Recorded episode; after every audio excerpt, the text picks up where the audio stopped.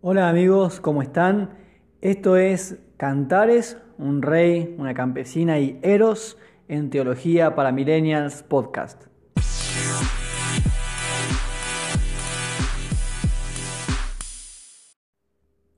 Bueno, amigos, qué bueno que hayan llegado hasta acá. Estamos avanzando con la lectura del libro de Cantares. Hoy vamos a introducirnos en el capítulo 2. Vamos a leer versículos 1 al 6 tenemos todavía mucho camino que recorrer, así que vamos a introducirnos directamente en la lectura del texto. Voy a usar, como te decía, una traducción en lenguaje moderno, en el caso de hoy la nueva versión internacional, pero vos podés acompañar la lectura desde la Biblia que uses habitualmente. Así que vamos a leer y como lo venimos haciendo en estos episodios anteriores, en cada versículo o en cada expresión vamos a ir extrayendo algunas lecciones. Comencemos. Cantares capítulo 2, versículo 1, habla la amada. Yo soy una rosa de Sarón, una azucena de los valles. Lo primero que notamos es que aquí aparecen dos flores, una rosa y una azucena. Pensemos, de nuevo, en que ella está escribiendo en el Medio Oriente, el valle de Sarón es una llanura fértil, si tenés en mente eh, la región de la que estamos hablando o si tenés un mapa a mano, recordarás que Israel o Palestina están hacia el este del mar Mediterráneo y por lo tanto esas aguas del mar riegan una parte de, de esta tierra y lo convierten, la convierten en una llanura muy fértil donde crecían flores como esta, como la rosa, o eh, las azucenas. Son flores eh, estéticas, eh, son muy bellas, pero además con propiedades aromáticas. Y esas dos características las hacen flores muy buscadas en aquella región, o por lo menos en aquel momento, porque servían de adornos, pero también servían para preparar perfumes.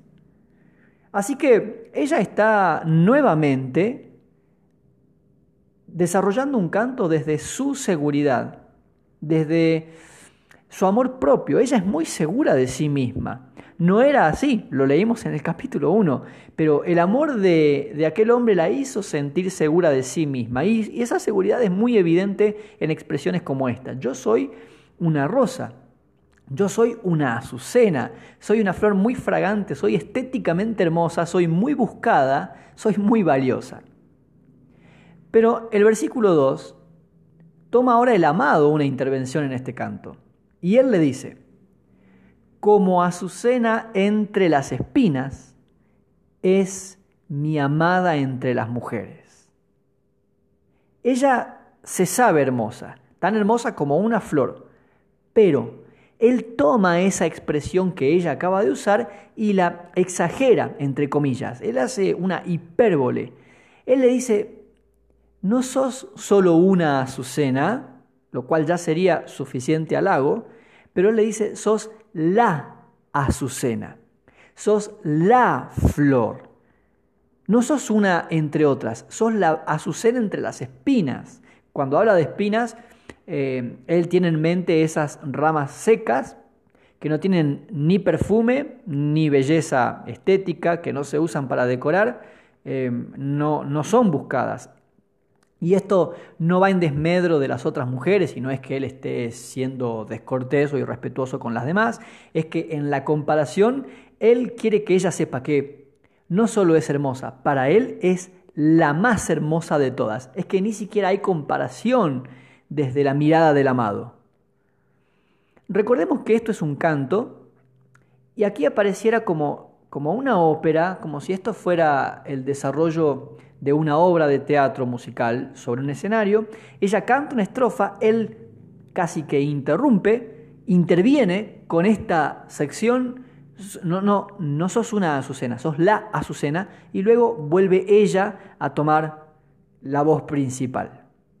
Sigue en el versículo 3 y lo leemos hasta el versículo 6. Cual manzano entre los árboles del bosque es mi amado entre los hombres me encanta sentarme a su sombra, dulce a mi paladar es su fruto. Me llevó a la sala del banquete y sobre mí enarboló su bandera de amor. fortalezcanme con pasas, susténtenme con manzanas, porque desfallezco de amor. Ojalá pudiera mi cabeza reposar sobre su izquierda, ojalá su derecha me abrazara. Ahora ella le devuelve a él el piropo, el reconocimiento. Y hay otra vez un cambio de escenario. Lo último que hablamos en el episodio anterior fue que ellos estaban en una cena en el palacio, pero ahora de nuevo aparece el escenario de bosque, el escenario del campo. No lo leímos para no ser redundantes, pero el versículo 16 y 17 del capítulo 1 termina o cierra la escena con ellos dos aparentemente recostados sobre la gramilla, bajo, bajo perdón, los, los árboles, los, eh, los, cipreses del bosque, que le estaban ofreciendo su sombra como si fuese el techo de una casa. Parece que ellos están allí en un momento de descanso, a la sombra probablemente de los árboles, y comienza este idilio. Lo cierto es que nuevamente hay un cambio de escenario, así que otra vez los imaginamos a ellos eh, en el exterior, y aquí en estos versículos hay una serie de metáforas y como hay muchas metáforas, hay muchas posibilidades de interpretarlas también. Así que no vamos a ir en detalle sobre cada una de esas probables interpretaciones, pero sí vamos a mencionar algunas. Comencemos por la primera, la metáfora del manzano entre los árboles. Así como él la distingue a ella de entre todas las mujeres, ahora ella lo distingue a él de entre todos los hombres. Él no es solo un árbol, él es un manzano entre los árboles del bosque. A los ojos de él, ella es única. A los ojos de ella, él es único. La exclusividad en la relación, en la relación de noviazgo o de matrimonio, es el resultado del amor genuino también es que ella ya no ve a los demás hombres con los mismos ojos que antes. Para ella no son todos iguales, ah, incluyéndolo al amado, quiero decir, ¿no? Es para ella él es distinto a todos y para él ella es distinta a todas. Él es un manzano entre los árboles y le sigue diciendo, me encanta sentarme a su sombra, dulce a mi paladar es su fruto o lo que la versión Reina Valera 1960 traduce como eh, bajo la sombra del deseado me senté y su fruto fue dulce a mí para dar. Veamos las probables interpretaciones de esta metáfora. En primer lugar, tenemos que recordar que ella está escribiendo en o está cantando en el Medio Oriente, una región de mucho calor, con un sol agobiante, por lo que ella entiende que la sombra es sinónimo de protección o de cuidado. Este lenguaje aparece varias veces en el Antiguo Testamento. La sombra como sinónimo de un lugar donde descansar, pero además un lugar donde refugiarse de el peligroso golpe del sol oriental. Así que cuando ella dice que se sienta a su sombra, es que se siente protegida por él y disfruta de su amor. A eso se referiría con dulce a mi paladar es su fruto. El fruto de, de este amor, sus abrazos, sus besos, expresiones del amor. Quizás ellos están, los podemos imaginar como sentados sobre la hierba, recostados tal vez en algún árbol, y eso la lleva a ella a pensar en este canto y a disfrutar de este resultado del amor. Tal vez ella está entre los brazos de él, él la está abrazando y ella se siente cuidada, se siente protegida. Quizás él la acaricia, acaricia su cabello, besa su cabeza y ella puede ver sus brazos fuertes, sus manos grandes y siente que hay una combinación entre esa fuerza y esa rudeza que le brinda protección, pero al mismo tiempo la ternura con la que él la trata y se siente como a la sombra de un manzano del cual puede disfrutar de su fruto. Pero también otros creen que en esta metáfora hay una referencia a la práctica del sexo oral. Si nunca lo escuchaste, me gustaría que pudieras abrir tu mente antes de, de apagar el episodio y que puedas prestar atención a lo que te quiero comentar. ¿De dónde viene esta idea de que podría referirse al sexo oral? Bueno, en primer lugar porque La manzana, en la literatura antigua, tiene esta connotación de la sexualidad. De hecho, sabrás que muchos han enseñado durante años que lo que Adán y Eva comieron fue una manzana y que viene de una antigua tradición de creer que hubo una práctica inmoral en cuanto a la sexualidad entre Adán y Eva. Creo que no hará falta abundar en detalles, pero probablemente tengas en mente que la manzana tiene, por lo general, una relación con la sexualidad. Pero ella está diciendo además que se sienta a la sombra de su amado y disfruta del fruto, valga la redundancia, de ese árbol. Por lo que la imagen gráfica parece indicar que ella está sentada a los pies de él, eh, besando sus genitales. Pero no aquí, lo que pasa es que habitualmente nosotros tenemos una idea que la pornografía ha eh, propagado acerca de la práctica del sexo oral como el hombre sometiéndola a ella, pero no es la idea que estamos leyendo aquí. Aquí parece que ella, esto es parte de un juego previo, que ellos están disfrutando mutuamente y en esas caricias, en esos besos que eventualmente los llevarán a la intimidad sexual, ella comienza a besar sus genitales, los genitales de él, y no, no, lo, no lo percibe como un abuso de parte del hombre, de parte de su amado, sino como parte de algo que ella disfruta. Son besos. Y así como besa sus labios, besa su pecho y besa también sus miembros. Bueno, es una posibilidad de esta metáfora. Avancemos con lo que sigue. Me llevó a la sala del banquete y sobre mí enarboló su bandera de amor.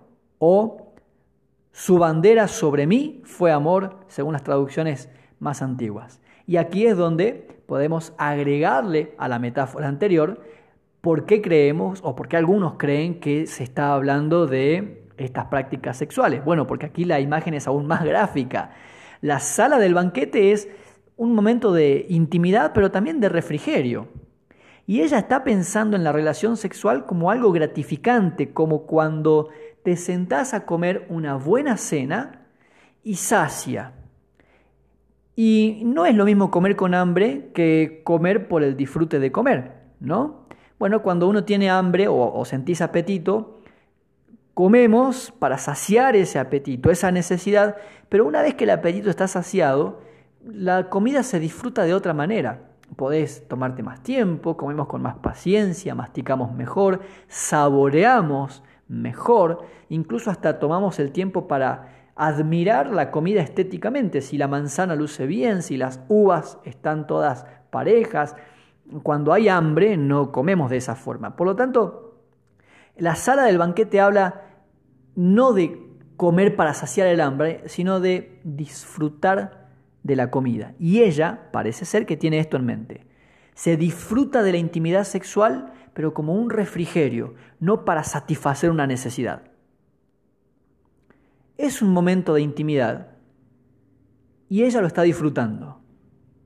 Pero también aquí hay una idea de un momento de intimidad espontáneo. Ellos no están en la habitación donde se supone que hay una preparación para la relación sexual.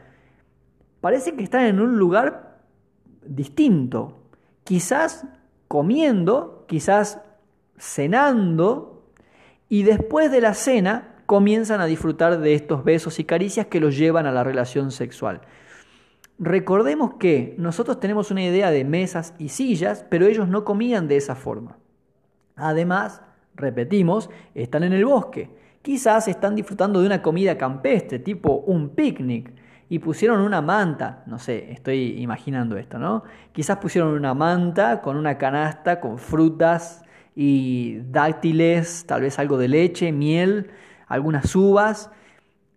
Terminan de cenar, ella se recuesta sobre su pecho, él la besa, ella lo besa a él, los besos y las caricias son cada vez más íntimos y ahora, eventualmente, el banquete se convirtió en el lecho nupcial. Lo que sí es cierto es que hay una imagen muy gráfica. Él enarboló su bandera sobre ella. Claramente aquí hay una metáfora a la conquista. Él la conquista con su amor, él la define, ella le pertenece, pero no eh, en un sentido de, de, que ella se siente una propiedad o un objeto de él, sino que ella se siente contenida, es eh, un sentido de pertenencia. Yo soy de él, soy de mi amado. Eh, y él la conquistó y la relación sexual parece ser el final de esa conquista, como el clímax de eso que ya se venía dando. Pero ciertamente hay una referencia a la relación sexual. Él enarboló su bandera sobre ella. Ella claramente se encuentra debajo de él. Y lo vamos a leer sobre todo en el versículo 6. Avanza este canto y nuevamente aparecen metáforas. Fortalezcanme con pasas, susténtenme con manzanas. Las pasas y las manzanas eh, son obviamente frutas dulces que se usaban para reanimar, eran alimentos que servían para eh, devolverle el ánimo al que estaba débil, justamente por la dulzura del fruto. Pero probablemente ella se refiera también a, a los besos y las caricias, porque, bueno, son frutas que suelen usarse como imagen de aquello, de besos y de caricias. Pero ella se siente de fallecer, ella se siente exhausta, ella eh, parece estar enferma de amor según traducen otras versiones. Y está pidiendo que la reanimen. Ahora, ¿por qué ella se siente así? Bueno, el versículo 6 podría explicarlo. De pronto pareciera que ella se despierta de un sueño. Ay, ojalá mi, pudiera mi cabeza reposar sobre su izquierda y su derecha me abrazara. Quizás eh, solo durmieron una siesta debajo de los cipreses y en ese sueño ella tuvo un encuentro íntimo con él, pero no fue más que un sueño. Y ahora se despierta para descubrir que todo fue solo su imaginación, pero le hubiera gustado que sea realidad. Ella quisiera estar recostada sobre su brazo izquierdo y que él con el brazo derecho la rodee por la cintura y que la acerque hacia su pecho. Quizás la otra interpretación es que efectivamente tuvieron su momento de intimidad sexual, el acto sexual llegó a su fin y ella se siente aún más atraída, pero exhausta.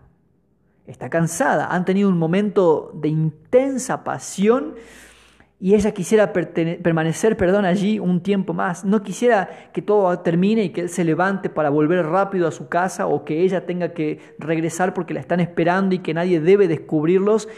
No, al contrario, ella quisiera, después de tener ese momento de intimidad, poder descansar unos minutos en el brazo de él, siendo abrazada por él, permanecer acostados juntos disfrutando, que no sienta que el acto sexual fue todo y que después cada uno corre a sus obligaciones, sino que hubo algo antes, besos, caricias, pero todavía hay algo después. Hay un abrazo, hay un descanso. Hay un brazo izquierdo que le sirve de almohada y un brazo derecho que le sirve de manta para refugiarla. En conclusión, nosotros podemos leer que Aquí hay muchas metáforas y muchas referencias a prácticas sexuales, pero no leemos que haya vergüenza, ni del deseo ni de la relación sexual. Ella no se avergüenza de desearlo a él, ni de ser deseada por él, y tampoco se avergüenzan de haber tenido un momento de intimidad. También vemos que ellos pueden romper la monotonía, que se animan a ser espontáneos, que mm, sí hay respeto, hay pudor, hay delicadeza, pero también hay desinhibiciones. Y eso es porque entre ellos hay amor y hay compromiso. Pueden ser espontáneos porque hay un compromiso que se los permite.